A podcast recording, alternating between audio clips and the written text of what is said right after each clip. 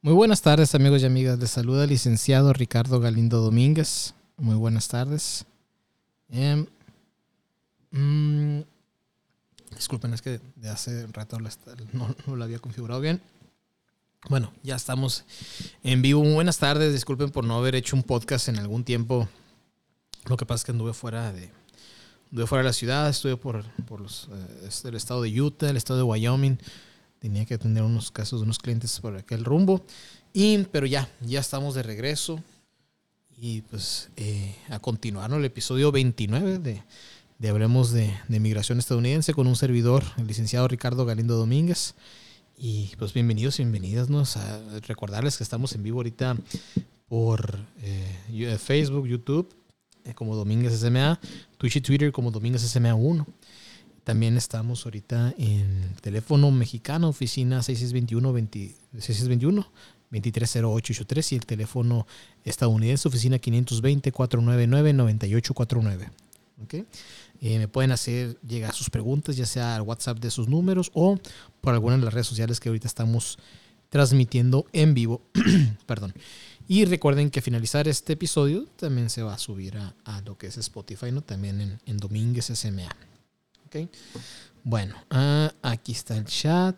Eh, muy buenas tardes. Buenas tardes. Están saludando aquí en el chat. Muy buenas tardes. Y pues bueno, vamos a adentrar lo que es el tema del día de hoy.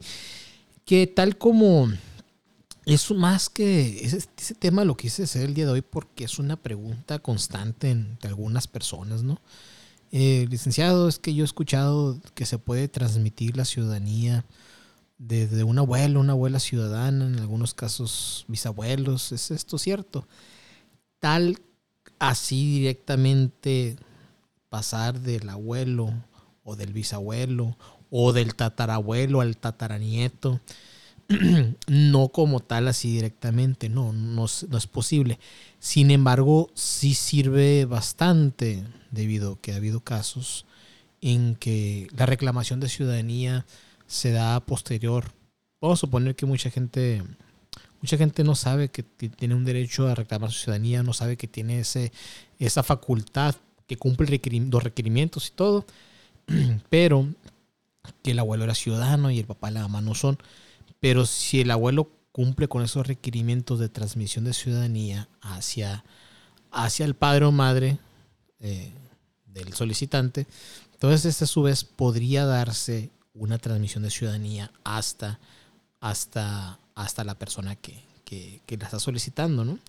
Yo he conocido de casos, eh, yo he llevado a cabo trámites así de transmisión de ciudadanía, desde los abuelos hasta los, bueno, no es abuelos, pongámoslo de esta manera, de que una persona es ciudadana estadounidense, un ciudadano estadounidense, y se ha podido transmitir la ciudadanía de una generación, dos generaciones, tres generaciones, ¿ok? Ya afinado la persona, sobre todo, ¿no? Eso es muy importante y que no importa si están, si están vivos o ya son finados, las personas, el ciudadano estadounidense, ¿se puede también reclamar la ciudadanía? Por supuesto que sí. Solamente recuerden que existen algunas situaciones. Primeramente, saber si la persona era ciudadana estadounidense y desde qué fecha.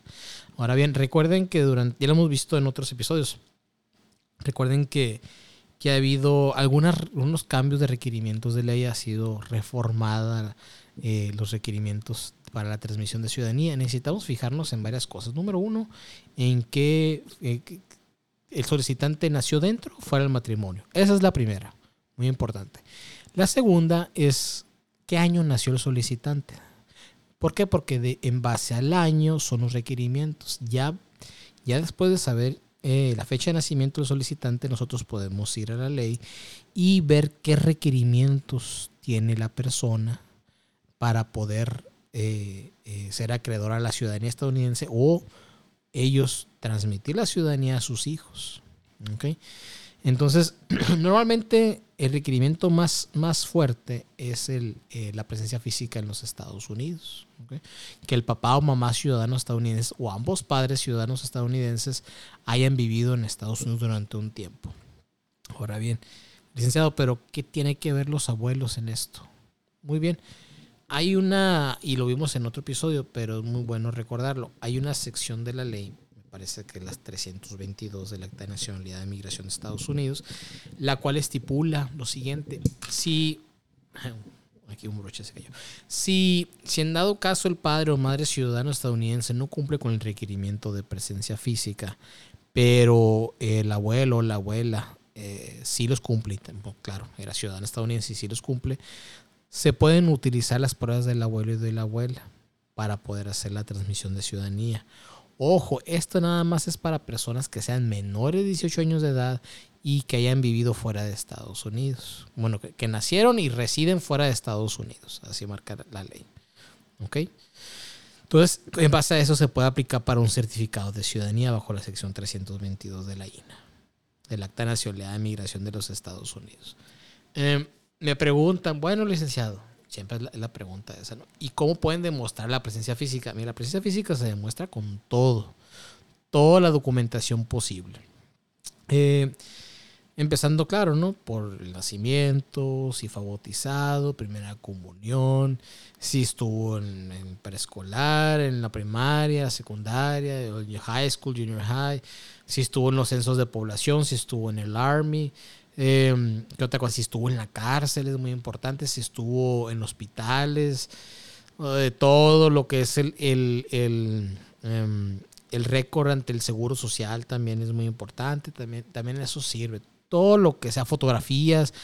Eh, ya, hay otro tipo de, de otra, otro tipo de, de, evidencia secundaria que le llaman, que es um, affidavits, o sea, testimonios jurados de personas que han, que han estado, que, sea, que, que ellos digan que la persona ha estado en Estados Unidos, ¿no? que tengan conocimiento de ello, también funciona. Y, y bueno, todo lo que ustedes crean que, es, que se pueda demostrar, sirve. Todo sirve. Por eso es muy importante pues no tirar ningún documento, ¿no? La mayoría de mis clientes cuando les hablo sobre ese tipo de, de, situaciones eh, me dicen, no, licenciado, es que yo ya tiré todo. ¿Existe copia? Mire, copia de esto en los records, sí. De hecho, pueden hasta meterse a NARA, así se llaman las iniciales NARA, que son los archivos nacionales de, este, los archivos nacionales de Estados Unidos. Y también viene documentación ahí. No viene documentación de los income tax, ni mucho, ni mucho menos, ¿no? Pero sí viene documentación de entradas a Estados Unidos, de, de, esa, índole, pues, ¿no? Que sean, que sean públicos. Y sí, sí, también sirven. Aunque estén por internet, también sirve eso. ¿Por qué? Porque tienen la fuente oficial de dónde están esos archivos. Entonces, eh, eh, es esa la, la situación con la, con la transmisión de ciudadanía.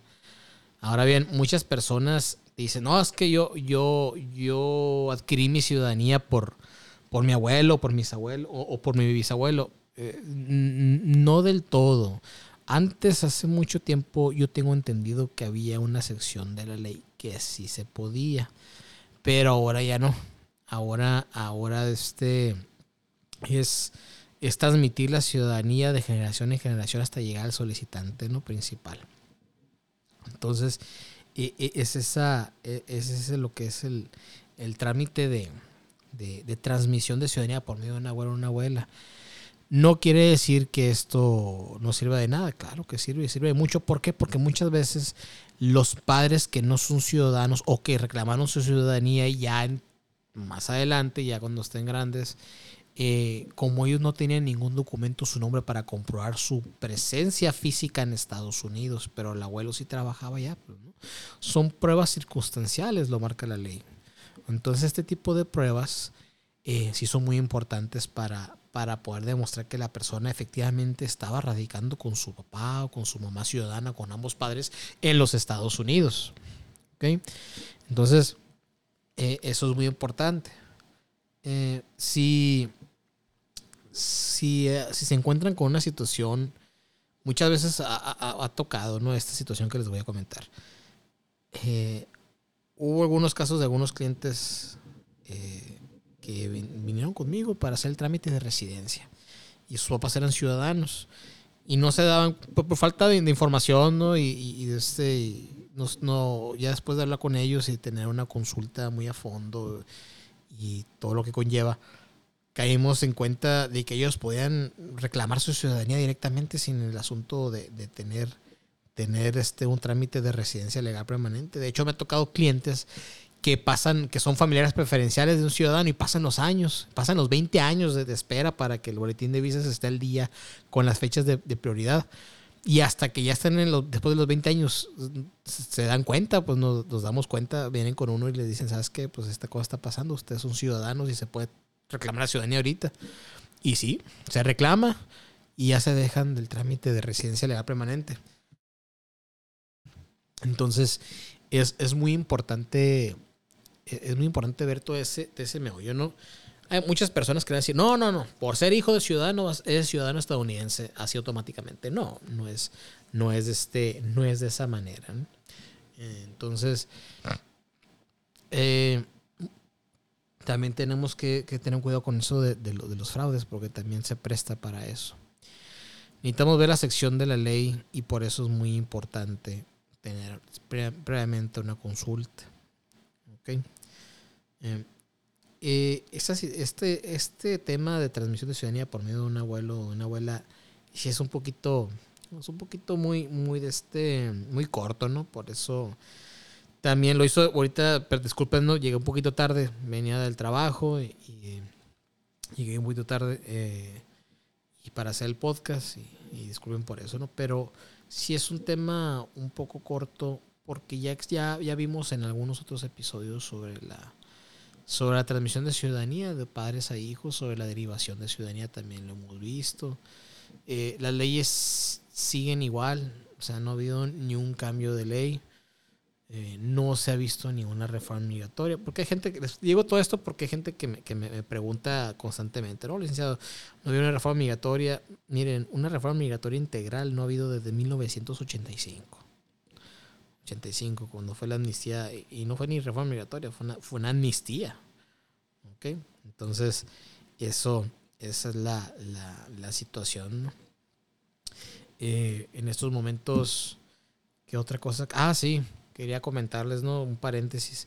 Quisiéramos eh, felicitar y agradecer a los, a los clientes que esta semana eh, obtuvieron su residencia legal permanente en Ciudad Juárez. Muchas felicidades. espero que bueno, para empezar, que tengan un buen viaje de regreso a, sus, a sus casas. Y ya, algunos de ellos van a poder derivar la ciudadanía de los clientes que fueron a Ciudad Juárez y, pues muchas felicidades, ¿no? No más falta el último paso. Eh, ya habiendo terminado esto, eh, bueno, ellos, ellos fue por derivación de ciudadanía. Y quisiera eh, contestar algunas preguntas ¿no? que me han, me han hecho llegar. muy bien. Licenciado, ¿para cuándo están las, las citas las citas en los consulados para visas de turismo? Sí, la semana pasada estuve con, con, con este, Marcelo Baylis en su programa 24 Expreso 24/7. Mm, le agradezco ¿no? aquí al aire que, que, me invite y, muy bonita experiencia, ¿no? Ir al programa y, e informar a la, a la gente, ¿no? A la audiencia sobre, sobre cómo están las, las citas para visas de turismo. Por el momento no ha habido ningún cambio desde entonces, ¿no? Desde el viernes antepasado, pasado. No, si antepasado debió haber sido, por jueves, jueves antepasado. Jueves pasado, disculpe.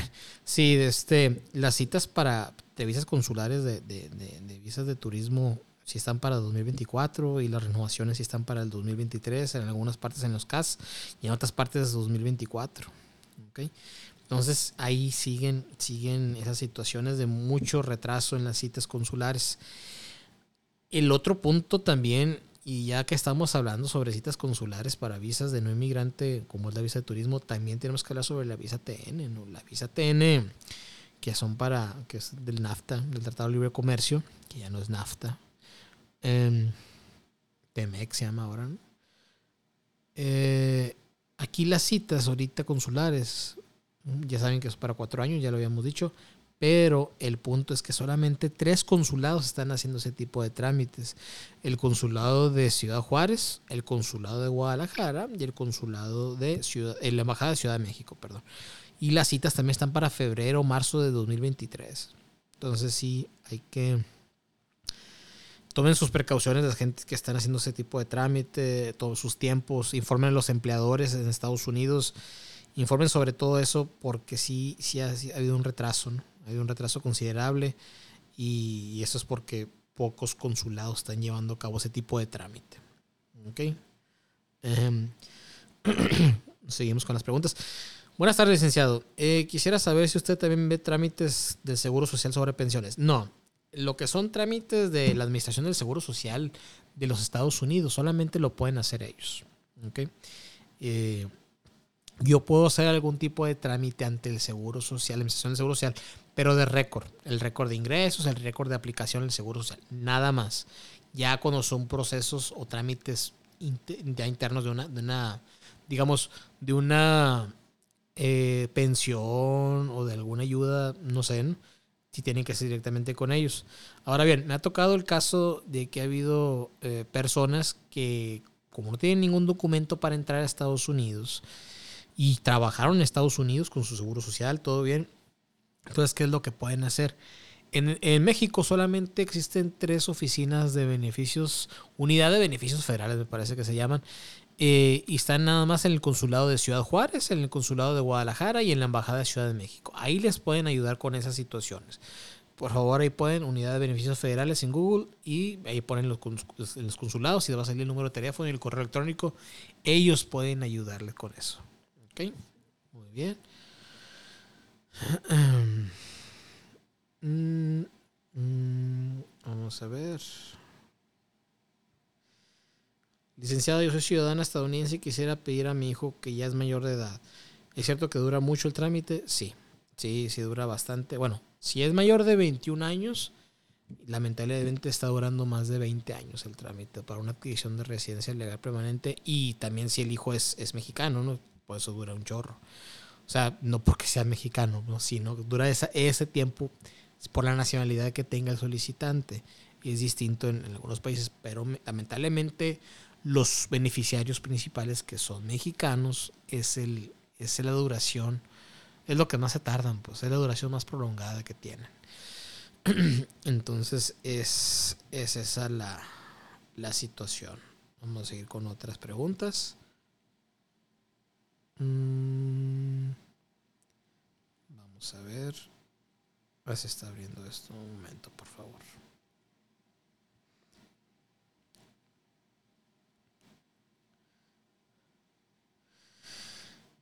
Eh, licenciado, buenas tardes. Mi hijo se encuentra en Phoenix y yo me encuentro en México. ¿Él me podría arreglar papeles? Claro que sí, no hay ningún problema. Eh, nada más aquí porque usted está fuera de los Estados Unidos, es un trámite que se haya a cabo por medio de una visa de inmigrante. Esto si no es que usted entra a Estados Unidos de manera legal y hace un ajuste de estatus. ¿Qué es esto? Que es eh, adquisición de residencia legal permanente dentro de los Estados Unidos. Muy bien, me están preguntando aquí. A ver.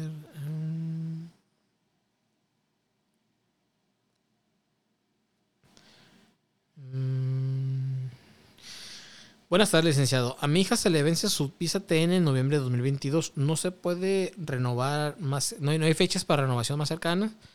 No, ahí lamentablemente, ahorita como está la situación, no existen citas más cercanas. Fíjense, eh, eh, la TN, la TN se ha, vuelto un, un tema muy interesante. El día de hoy nada más, hoy yo tuve una, dos, tres, alrededor de unas 7 u 8 visas TN, solicitudes de visas TN en un solo día. Y, este, ya tenía una gran demanda y todos ellos están preguntando lo mismo, licenciado, las citas. Lo que pasa es que aquí, aquí, aquí de este, eh, ¿se puede pedir una, cita de emergencia? Claro que se puede pedir una, nada más que justificando la emergencia, ¿no? Y, y ya queda discreción del Departamento de Estado del Consulado eh, aprobar o no aprobar esa, esa, esa, cita de emergencia nada más. Y, pero, pero aquí no es como la visa de turismo, pues aquí se están afectando a procesos de una empresa que, que, esto a su vez afecta directa o indirectamente el empleo de otros integrantes del equipo de trabajo de la empresa estadounidense. Afecta y no afecta también a, a, a los empleados, claro, del solicitante, ¿no? Claro, lógico. Y, pero también a los que están en Estados Unidos. Entonces, toda esa situación sí se debe hacer un llamado al, al, Departamento de Estado para que, que, abra más consulados para que agilicen esas citas, ¿no? Eh, ¿Por qué? Porque por el lado, no, yo no puedo decir lo mismo por el lado de las visas de turismo, porque las visas de turismo ya existe una manera de pedir una visa de emergencia. Pues, sí está la mano. Y, y, y, pues las emergencias ahí sí son de, son de, una vida o muerte, pero aquí como es una visa laboral o por, bueno, no en vida o muerte, pues también puede ser de algún tratamiento médico o de una situación, ¿no? Pero aquí las visas, la TN, que es una visa laboral, sí impacta mucho, impacta mucho la, la situación sobre la productividad de empresas estadounidenses, ¿no? Entonces sí es un llamado que se le puede hacer al, Departamento de Estado que que se pueda abrir o, ponga más consulados a, realizar el trámite de visas TN. No yo estoy seguro que muchas personas se lo agradecerían. Este, y sobre todo porque, porque van a trabajar. Van a trabajar y se lo agradecería para que sea más rápido y, con esto eh, hagan tengan sustento para sus familias y también las aportaciones que se hace el gobierno estadounidense, por supuesto. ¿Okay? Entonces, si se le hace ese llamado ¿no? al, Departamento de Estado. Y, muy bien, si alguien nos está escuchando el Departamento de Estado, pues saludos. Y pues está esa, esa petición. Muy bien. Mm. Licenciado, ¿dónde se encuentra su oficina? La única oficina se encuentra en Boulevard Orlando Colosio número 405, local 5, entre calles Herrerías y Real del Arco, Colonia Villa Satélite, en Hermosillo, Sonora. Recuerden que no tengo ningún enlace, no tengo ninguna sucursal, no soy enlace de ningún bufete jurídico ni de Sonora, perdón, ni de Estados Unidos ni de México. Solamente aquí en Sonora tengo, en el Museo Sonora tengo mi, mi, oficina y yo llevo a cabo los trámites de principio a fin. Muy bien. Eh, no sé cuando te preguntan.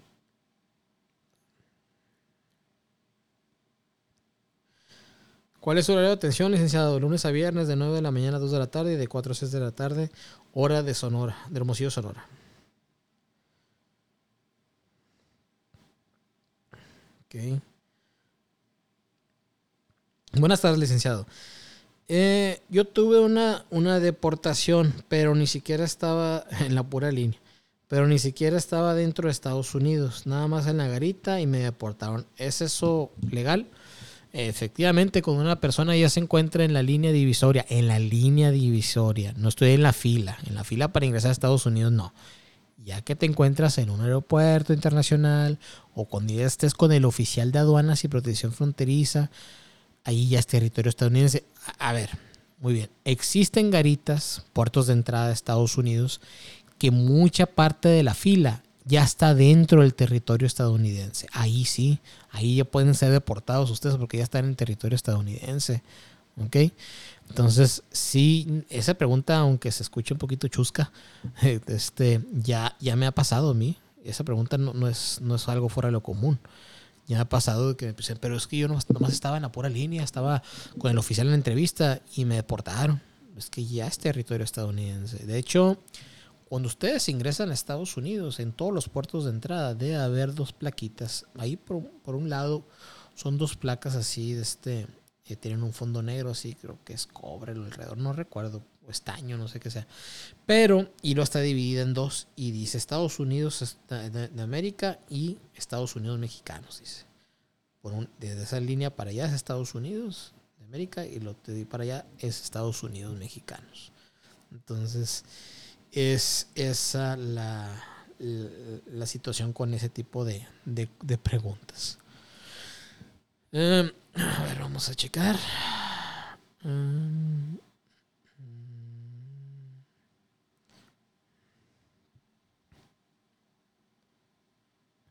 Licenciado, si me negaron la visa, ¿necesito pedir un perdón migratorio? No, no necesita pedir ningún perdón migratorio si le negaron su visa. La, negación de una visa no es eh, motivo para requerir un perdón migratorio. ¿Ok? Muy bien. Ya son las cinco y media. Muy bien. Eh, mm, vamos a ver otra.